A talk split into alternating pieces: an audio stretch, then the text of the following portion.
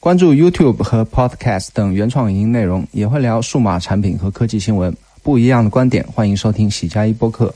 大家好，我是 Happy，今天是二零一九年七月二十八号，欢迎收听喜加一播客的第六期节目。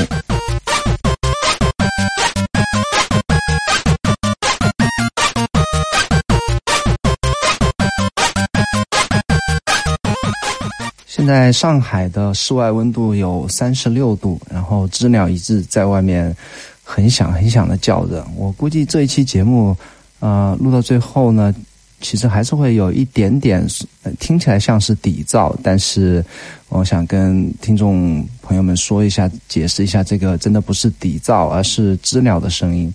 我用了降噪软件，还算是比较业内比较知名的一个叫 Bruce Fry 的一个。啊，降噪软件它其实很厉害，呃，但是如果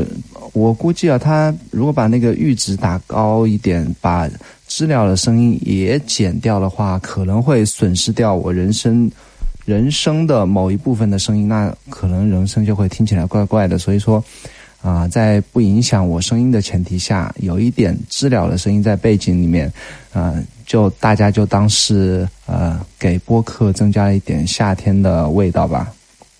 那今天要跟大家聊的话题是跟主要是都是跟播客相关的。上期聊了两啊两三个呃 YouTube，那这一期既然我们的主题是 YouTube 和 Podcast，那我今天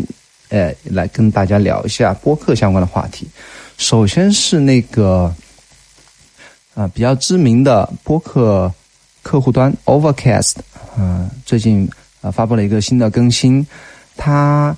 Overcast 我用过，但是它不是我主力的呃播客客户端。我一直自己是在用 Pocket Cast，这个跟 Overcast 算是呃旗鼓相当的一个，也是很通用的一个播客客户端。Pocket Cast 我从刚开始用 iOS 系统开始就一直在用，然后后来还花钱买了它的 Web 版。有时候我在用 Mac 电脑桌面电脑的时候，也会打开浏览器登录到它的。Web 版，然后在浏览器里面听播客。我自己不用 Overcast 的原因，主要是因为它的排版和它的整个字体给我感觉就是有点松松垮垮的。当然还有使用习惯上的不太适应，我更习惯于 Pocket Cast 这种紧凑的，然后整个 UI 界面是信息化、信息层呃信息比较密集的这样一个。页面包括它的逻辑非常清晰，给人一种那种在操作一个呃文件浏览器的这样一个感觉的一个使用的逻辑。我对我来讲是我更容易上手一点。那 Overcast 虽然我自己没有用，但是偶尔也也也下载放在手机里，偶尔也会看一下它的一些新的特性啊，新的一些功能。再加上我喜欢的啊，Mark Arm 也是我喜欢的一个。程序员也是一个非常知名的，嗯，播客主持人。啊，他经常在节目里会聊他，呃，时不时的针对这个 app 有些更新啊，包括它的呃会员制啊，或者它各个版本的更功能的一个实现和更新，所以说也自己会比较关注。那最近呢，它是发布了一个叫夏夏日更新。主要有三个功能，它是增加了对单独播客节目的设置。你可以啊单独设置某一个播客，嗯，针对它来设置你是要下载听还是在线听，或者说听完了是否要自动删除。那这个功能是否下载或在线听这个功能，我记得之前是没有的。那么是这次功能这次更新后加入进来。第二个。更新的一个功能，算是它最近非常非常火，也是它业界领先的一个杀手锏、杀手锏、杀手锏的一个一个功能吧，叫 Clip Sharing，就是说你可以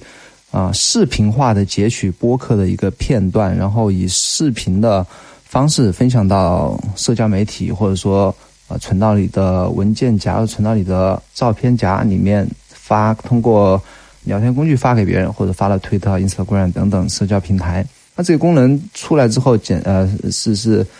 火爆了好一阵子啊，也一直有人他自己说也一直有人在推特上用和 Instagram 上也看到很多人在用。那之前的这一个叫做 Clip Sharing 这个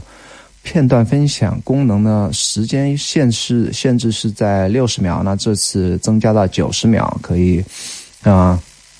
分享的呃片段会更久一点啊。比方说，如果有一些呃比较长的一个叙事的一个片段的话，可以这次更新之后呢，可以更多的长时间的分享出来啊。最近一期的 ATP 节目里面，Marco 也啊。John Siracusa 也问了 Marco 一个问题：什么时候能够在 Clip Sharing 这个功能里面增加一个，就是 Trimming 之后的一个片段？所谓的 Trimming 之后，就是说，呃，像现在一般的播客播放呃播放器软件都会有的一些呃，对声音对播客节目一些剪啊啊怎么讲？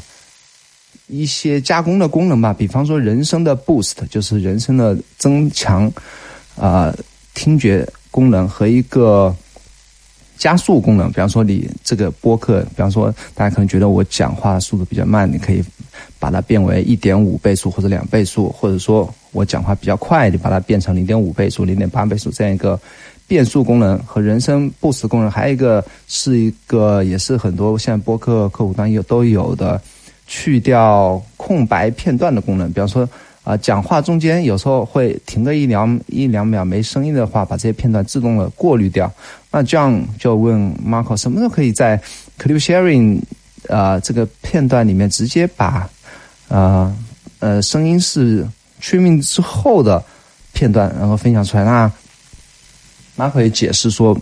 不会考虑增加这样一个功能，因为所有被加工过的声音再分享出来的话，它已经不是播客这个播客原来原有的声音。那经过处理之后，可能会影响受众对于这个播客的啊原始的录音的一个公正性的一个判断。比方说，呃，人声 boost 了之后，或者说把特别是那个倍数播放之后。嗯，如果声音听起来怪怪的，那别人没有听过这个播客的，被分享到的一些听众呢，就会觉得，哎，是怎么会怪怪的？然后会影响对这样一个播客的看法。这样这样分享出来的东西呢，对这个原始播客是其实是不太公平的。所以他聊到这一点，我觉得也这个 考虑是特别周全，非常人性化，也非常呃对。播客主是一个很好的一个尊重和支持。那第三个功能是 suggesting for you，啊，他 Marco 自己写了一套算法和机制，然后呃是 Overcast 独有的一套推荐功能，代替了啊推特推荐。因为他所谓的推特推荐，就是说我没用过啊，可能是不是说在 Overcast 你使用的时候可以看到啊，你好友的你好友里面其他人通过推特推荐的某些播客节目，然后你可以在 Overcast 里面看到，或者说你是可以通过 Overcast 把你喜欢节目通过推特分享出去等等，我不太清楚，因为之前根本就没有去。听过啊，使用过这样一个功能。那 Marco 也在文章里解释啊，过去五年只有百分之十的 Overcast 用户绑定了推特。我相信很多人是不太使用推特，或者用推特没想过把推特和 Overcast 这样一个整合起来，然后互相互相的串联使用。那他也说，只有百分之零点二的用户通过推特推荐了订阅了节目啊。然后，那我想想，这样这样来说的话，那其实就是说。啊，他可能绑定之后呢，可以看到自己推特好友里面有人聊到任何一一个播客节目，他可以通过这样一个绑定之后的功能，能够看到自己好友在听什么。那他说只有百分之零点二的用户使用了这样一个功能，那他于是干脆就自己去掉了这个推特推荐，然后自己开发了一套基于数据的推荐引擎，然后。嗯，根据可能根据你的口味吧，或者大众的口味，或者时下流行的一个推荐，然后增加这样一个 suggesting for you 这样一个功能。我还没有来得及去看啊，待会我可以打开这个 Overcast 来看一下这样一个功能到底什么样子。那基本上三个更新就是这个样子。呃，其实我在看完 Overcast 的更新之后呢，也想借这个机会跟大家聊一下 Overcast 这样一个。嗯，非常流行的一个播客客户端，很多人在用。嗯，虽然有有两种啊原因吧，一个是 Marco 他自己的听众群体或者他的粉丝数量巨大，另外一个这个客户端可能确实是写的比较好啊，因为他之前是只有好像只有他呃有过开发过那个手表呃 Apple Watch 上也可以听播客的这样一个功能，虽然后来因为它嗯。Watch OS 的某种特性的限制，它把这个功能拿掉了。最近好像似乎又转呃又又把它用还原了，但是我不知道。嗯，很多功能其实都是 Overcast 上最先出来的，包括呃去掉声音空白啊，或者人声 Boost 的，我记得全部是 Overcast 上最新推出的一些播客的新的功能。所以 Overcast 的它的用户群体是非常非常大的。那那 Marco 也一直在尝试用各种各样的办法来增加它这个 App 上的盈利的一个效果。那接下来我想跟大家聊聊一下之前的盈利手段，我可以稍微给大家提一下。然后最主要是今天跟大家聊一下它现在非常聪明的一个盈利手段。那说白了，App 的盈利无非是两种，一种是不付费的用户。就跟往 App 里放广告，然后要么你就付费订阅，我可以去广告功能，或者说解锁一些某某一些功能。那 Overcast 之前最早的时候，它的收费模式呢，就是我刚才说的啊，你要么用免费版，可能有广告，之前好像根本就是也是没有完全没广告啊，但是你免费版是有些新的功能是不能使用的，比方说人声的 Boost 和呃。加速或者说去掉空白这些功能的话，是只有你付费订阅用户之后才可以，嗯，使用的一个功能。这是它最早的盈利模式。我记得他也在节目里一直在聊他这个盈利模式的收入。好，好像之前还写过一篇文章吧。反正他的那个界面里，我记得当时还挺有意思的。他还实时更新了有多少人付费解锁这些功能。他在设置里面，我记得是有这样一个。一个更新的数据在里面，好像也可以提醒你哦。对对，它是之前有有一些数据，比方说是啊，过去一天多少人解锁，然后过去七天多少人解锁这样一个功能。然后好像啊，这样数据登出来之后，会给你一个哦，大家都在用，是不是我也要用这样用解锁这样一个功能的，达到这样一种效果？反正我感觉是还是很奇特的。当然，我最后是没有解锁，因为我已经付费购买了其他的 app。这是它比较早的一个最早的一个盈利模式。后来呢，它是变换到，我记得是啊，免费用户可以使用所有的功能，好像到现在为止也是这样啊。免费用户可以使用所有功能，但是会有广告出现，会有广告出现。那之前的广告是，呃，可能是基于 Google 或者其他一些广告媒体的一些嵌入的一些广告。那最近的一次大的关于啊付费模式更新之后呢，它的广告出来的是播客的广告。那这个播客的所谓播客的广告，就是说你在留呃你在用这个 app 或者说你在听播客的时候，下面或者上面整个界面的上下部分会出现其他类似播客的一个广告。比方说你在听某。科技播客，然后你下面会哎，他会给你推荐一些其他同类型的播客，或者说你可能会你会感兴趣的，呃，同类型的播客。那一个同类型的播客呢，不是像我刚才之前讲的他帮你推荐的，而是这一个播客主他花钱去在 Overcast 打广告推出的这样一个这样一个播客。那现在他相当于就是两边收钱了。一边是用户这边，你要么充值当会员，那我就不给你推荐这些广告。另外一方面，你不充钱不不付费，那我给你推荐广告，这个广告它也有一个收入，那这个收入就不像是来自于百度联盟或者说谷歌呃 Google AdSense 这种，而是他自己啊是一个就变成一个广告主、广告商。然后我也是顺藤摸瓜，也不算顺藤摸瓜吧。我知道他有这样一个服务。然后，嗯，有一次也是无聊吧，想看一下 Overcast 的网页版长什么样。然后我就上去，呃上去逛了逛，无意中呢也就点到了他现在这样一个嗯，他在页面菜单栏左上角第二个项叫 ADS，就是 AS，这样一个页面，我就你好，也就是凑巧点进去，然后恰好也在聊啊，大概的看了一下它这个。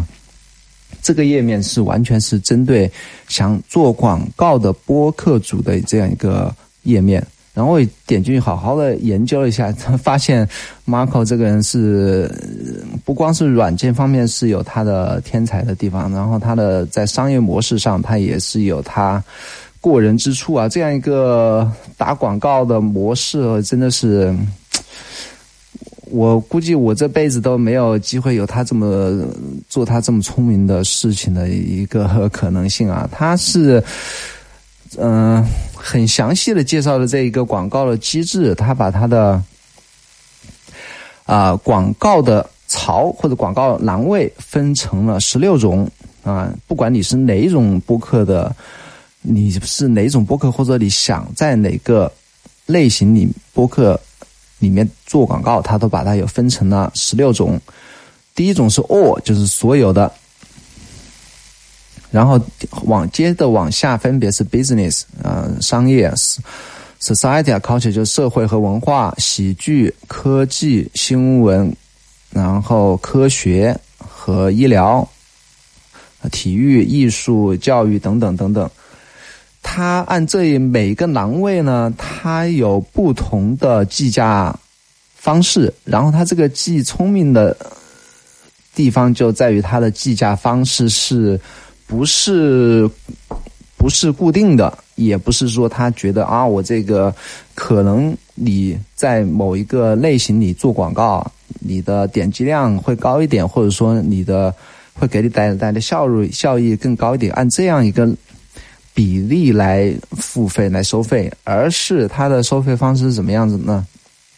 非常聪明啊，它是按竞价模式。竞价模式，所谓的竞价模式呢，就是说，你如果是一个商业类型的播客，它因为广告栏位只有一栏嘛，它三十天只能卖给一一个客户。那这三十天，比方说它的起拍价是五百美刀的话。你如果今天有一个人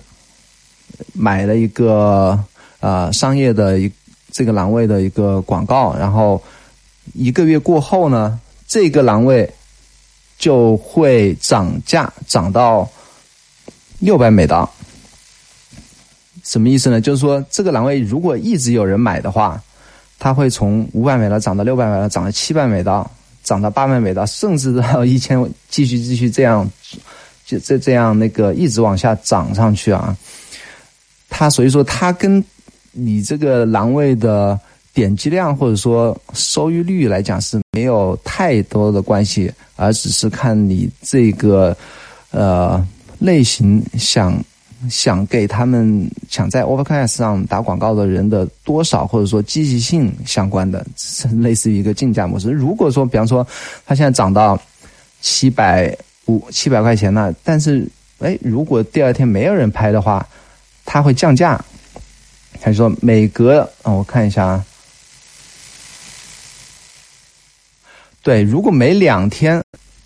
没有人拍下的话，他会就就会一直降价。他没有说是降多少啊，但我估计是二十五块钱一个，或者二十或者二十五一个一个。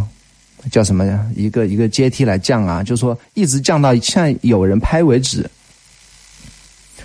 而且它每一个栏位哦，我刚才还说错了，我以为是每个栏位只有一个一个一个播客可以拍，它其实是有好几个好几个，他们叫 slot 嘛，slot 就是说槽位吧。比方说呃 business 的，或者说呃喜剧，它可能有四个或者五个槽位来来拍。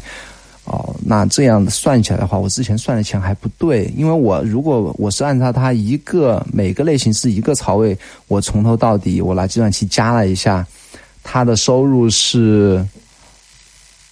一，他的收入是一个月将近七千刀。那现在我在看呢，他如果是好像是有，应该我这样看，应该是有五个槽位。那如果是每个栏目里面每个类型里面它有五个槽位的话，那就是五七三三万五千刀。他一个月的收入大概在三万五千刀，就只仅仅是这样一个靠那个播客主付费在他这个 app 里打广告的。一个一一个一个广告收入的话，一个月就可以到三万五千刀，那十二个月的话就是接近了五十万刀的收入，是不是 很厉害？真的是很厉害啊！然后再继续跟大家讲一下，他这个有有机会大家也可以自己去这个页面上看，我会把呃链接放到 show notes。他一个，比方说一个月的话，比方说他的一个。O 这样一个全全类型的一个栏栏位，一个一个槽，比方说你付费了一千四百五十美元，可以可以给你的播客带来什么收益呢？会给你的播客带来四千到五千五百次的点击，然后带来两百到两百五十个新的订阅。所谓的订阅，就是说可能是啊叫也可以叫粉丝吧，或者说是。呃，订阅你的播客吧，你付了将近一万块钱人民币才能带给自己的，呃，给自己播客带来两百到两百五十个新的听众，我觉得真的是这个有点不可思议啊！但是不管怎么样，还是很火爆，真的是有人愿意花一万块钱或者大几千块钱，只仅仅是为了给自己增加一百或者两百个粉丝。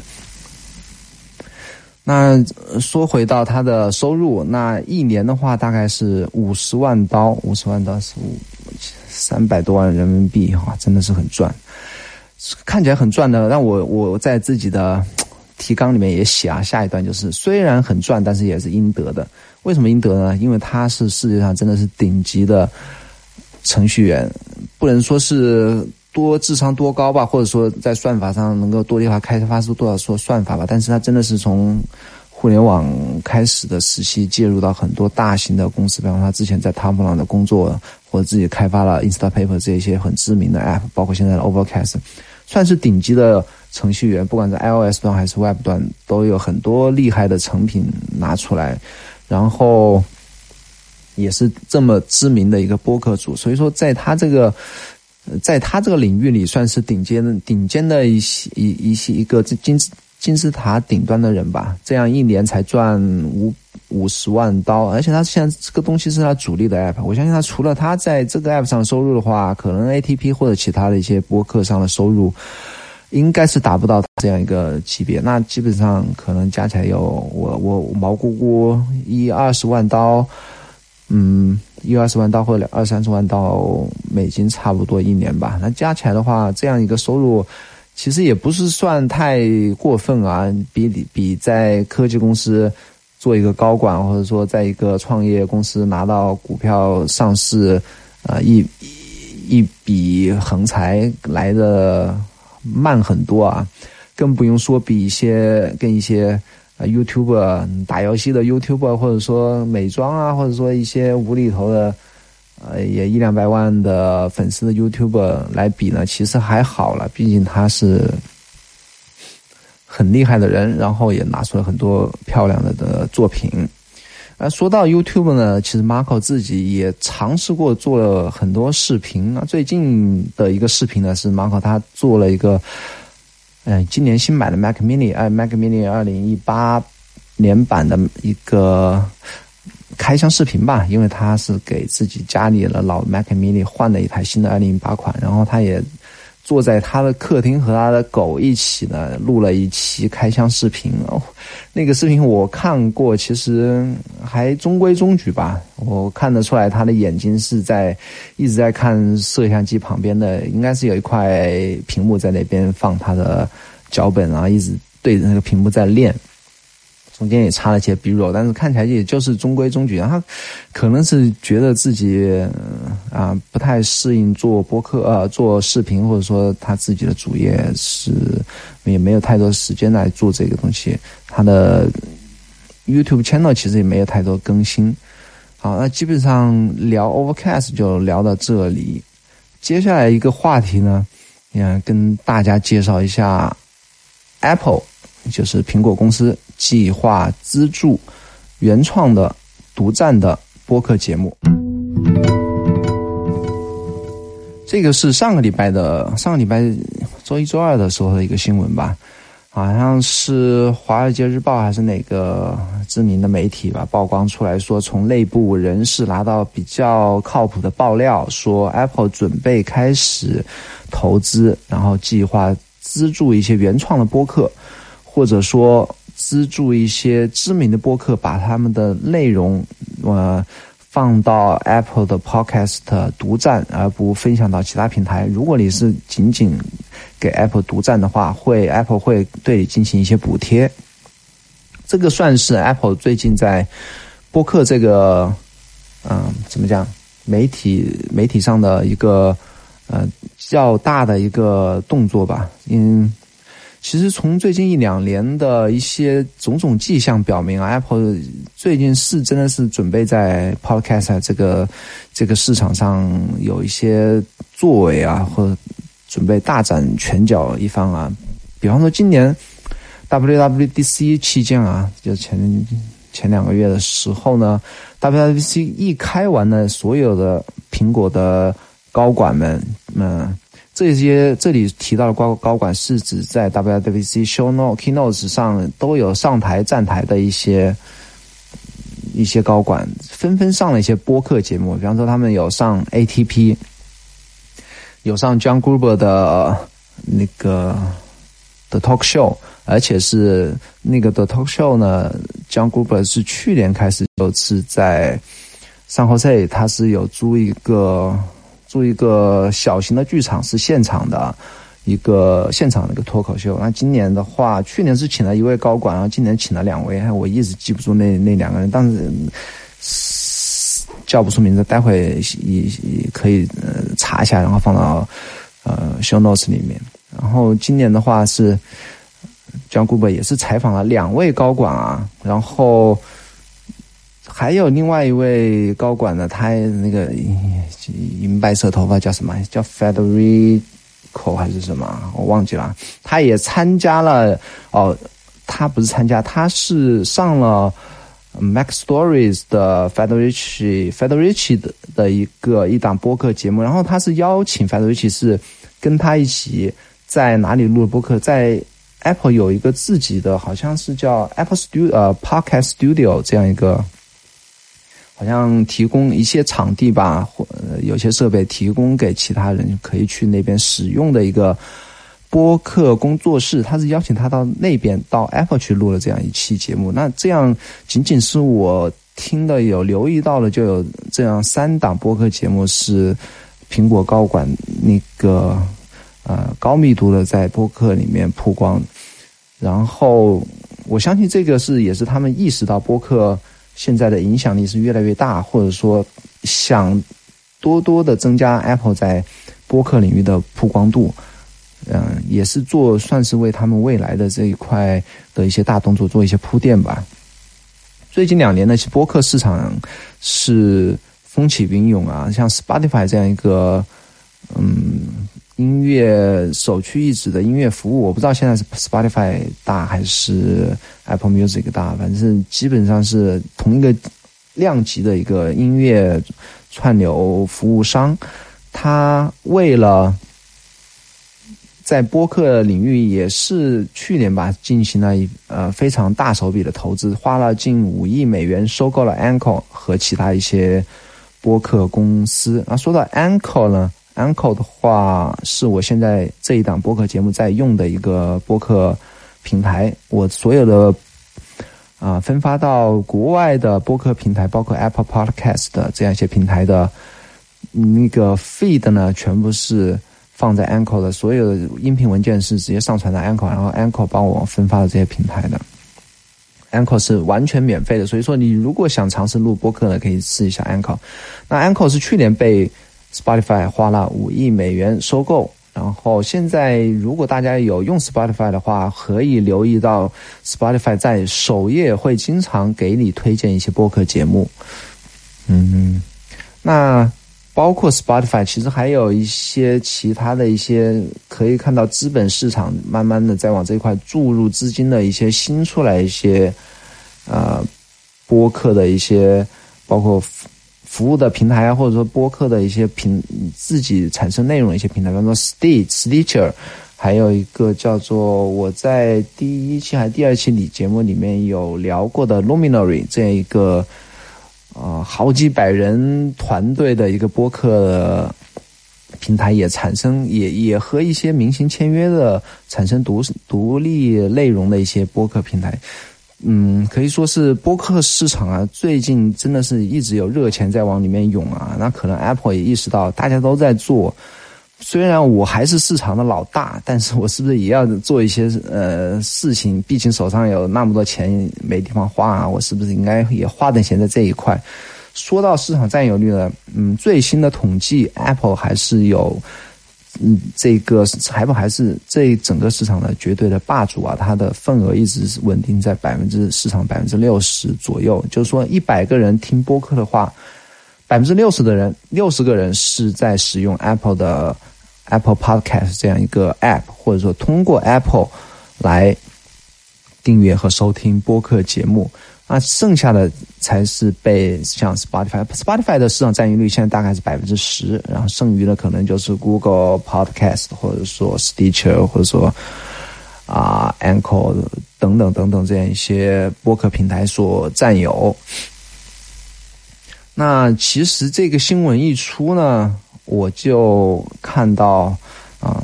Michael 蔡，Michael 蔡的这样一篇文章，我会也会放到 show notes 里面。Michael 蔡他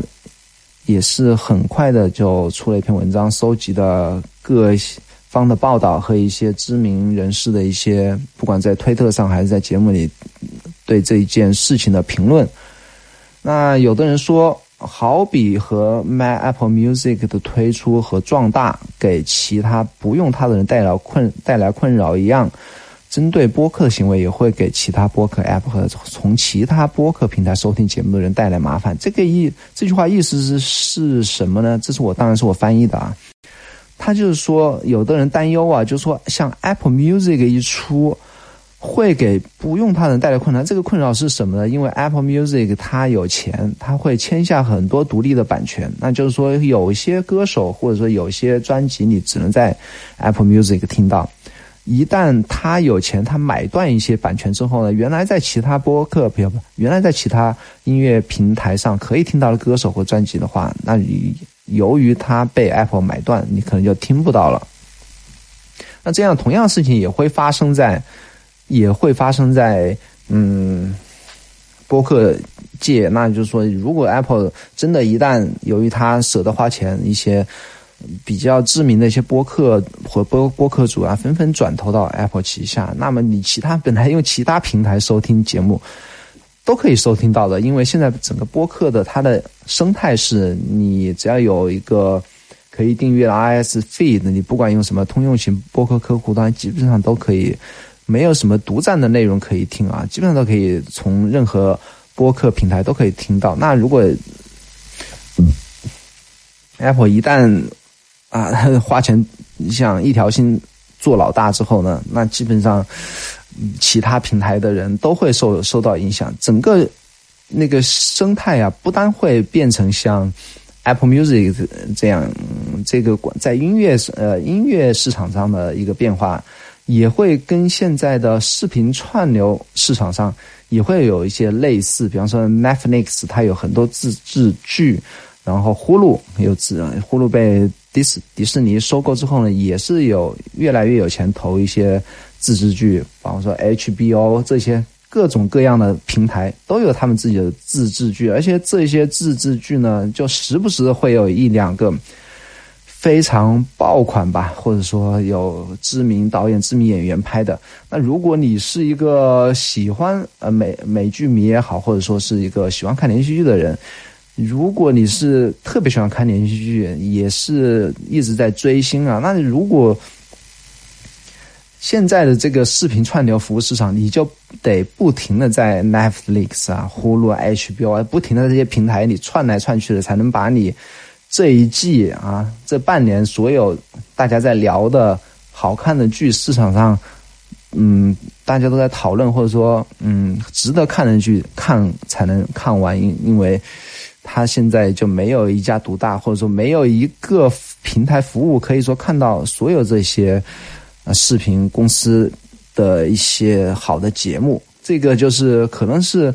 就有人担心啊，会不会播客市场在以 Apple 像这样搞之后呢，和 Apple 和 Spotify 这样搞之后呢，以后也变成像视频视频市场的 Netflix 和迪士尼、呼噜这样这样的一个多足鼎立的呃那个形态出来啊？那。说实话，跟现在这种自由和自由，或者说呃自由而且轻不能说轻松吧，就是自由收听的这样一个环境来讲呢，我个人也是很赞同这位老兄的一个想法，还是现在这种状态来得好。你不管在哪个平台，基本上都可以收听到任何啊也独立的，大部分其实播客大部分也都是独立的，你说从任何平台都可以收听到。那 Marco 也有留言啊，他说不会参与，因为这件事情不明智。他所谓的不会参与，是指他不会把自己的节目放到 Apple Podcast 上，为了挣 Apple 的钱。他说他不会参与，不明智，只在一个平台上做播客，因为现在绝大部分现有的听众不在那儿，也不会跟我走，然后新增的用户也不会让我离他所谓的现有的听众不在那儿。啊，他是指，当然有的人是通过 Apple 来听，有的人，但是也有百分之四十的听众是没有使用啊 Apple Podcast，甚至我相信他的听众是这个比例应该不是六比四，因为他一直在节目里有推他 Overcast，所以说他的听众我想应该是二二跟八的比例吧，百分之八十是使用他自己的 Overcast，百分之二十是使用。或者更低是使用 Apple Podcast。他说，现有的他如果把他的所有的节目，像 ATP 或他其他的一些节目放给 Apple 独占的话，那他现有的听众怎么办？如果现在听众全部呃损失掉的话，他相当于就损失掉了呃不哪怕百分之八十的人只有百分之一十二十会跟他走的话，那也会损失掉他百分之五六十的现有的听众。而且他说，如果是转到了 Apple Music Podcast 的独占呢，他在那边积累的用户会更加的限制，不让他离开那。那这样一种情况，呃，越往后呢，他其实跟 Apple 的绑定就越深啊。这样绑定越深之后，越受 Apple 牵制，他跟 Apple 来 bargain 的一些手段或者说一些筹码就会越来越小，越来越被这家公司给控制住。接下来，Jason Snell 也，Jason Snell 也是一个知名的 Apple 的一个观察，一个怎么讲记者或者说播客主，或者或者说是一个就算是嗯撰稿人吧。啊，那 Jason 说，以 Apple 巨大的资金和提高服务的动力来讲，它是绝对会踏足这个领域，所以他认为这一条消息是十分的可靠和真实。因为一方面，它会增强播客 App 的价值，现有播客 App 的价值，因为现在的，呃，这个 Podcast 这样一个原生的 App，其实对 Apple 是没有任何产生利润的一个价值啊。你如果说它独占内容多了之后，其实很简单的，它肯定会退出订阅服务了，不管是五刀还是十刀，或者说怎样的话，它有独占内容，它付费了。制造这些播客节目，他肯定会问，呃，听众来收费。那么他会，Apple 这样做呢，会增强现有播客对他们自己的价值。另一方面，它会增加一个新的订阅服务，也就是刚才说的，它会让听众来付费订阅。那杰森同时也说，现在的知名的这些播客节目有一种两全其美的办法，就是。你可以既不损失自己的听众，也可以啊，在 Apple 那边分到一杯羹，或者说分分到攫取一部分利润。那么做法就是说，现在的播客不变，还是独立的播客自己来 host 这个播客的内节目。然后你可以单独为 Apple Podcast 开一档新的节目，哪怕是你跟多人多个主播配合的节目，比方说 ATP，你可以你们这三个人可以再开一个。专门针对 Apple 开一个节目叫 PTA 或者什么都好，这样的话，其实前后两档节目都在，然后愿意多听一一档节目的人可以去 Apple Podcast，不愿意花钱在那边的话，也依然可以听收听到你的 ATP 节目，不受影响。接下来呢，这个礼拜的 ATP 呢，其实也大家那三个主播也都分别聊了一聊啊。对这件事的看法，那 Marco 的论述呢，基本上和他的推特的内容，就是我之前讲的那一段呢是一样的。那 John Siracusa 他是从行业的影响来分析 Apple 这样做之后，整个博客行业会怎么来改变。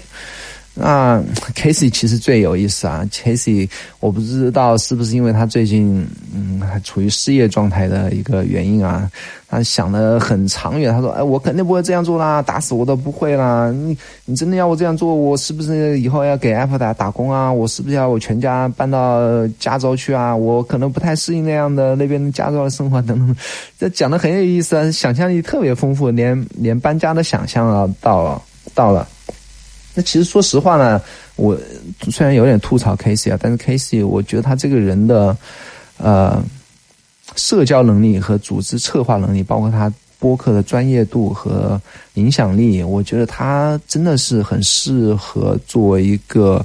在 Apple Podcast 这个部门任个一官半职，不管是他可以做市场部或者内容策划，或者说，嗯。不管什么什么方向吧，我觉得他是很适合做这样一件事情。他这跟这样聊了这一段呢，我怀疑他是不是也在暗示苹果的一些一些高管们，是不是可以考虑来雇佣他，来在这个新推出的这一个市场和部门，能够雇佣他来做一些事情。好了，基本上。今天的话题就聊到这里，嗯，希望大家嗯继续收听我的节目，然后我自己也有录一些视频在 YouTube 和嗯 YouTube 和哔哩哔哩上，你可以搜索 Happy at One Happy at One 来搜索我相关的视频。我的视频主要是以介绍软件和 App 使用为主，可以看一下我制作的一些视频，看有没有合理的口味。那。如果你是第一次收听这一档播客的话，请记得关注、订阅我的这一期播客。不管你是在哪个平台，都可以点击订阅和关注。如果你嗯听的内容还不错呢，你周围也有喜欢听播客的朋友，或者说微信朋。微信群啊，不管什么群也好，也可以分享给大家，帮我推荐推荐一下这一个播客节目。然后，如果观众越来越多的话，也会支持我继续的把这个播客做得越长，呃，做得更长，也做得更好。好，这期节目就到此为止，谢谢收听，咱们下次节目再见，拜拜。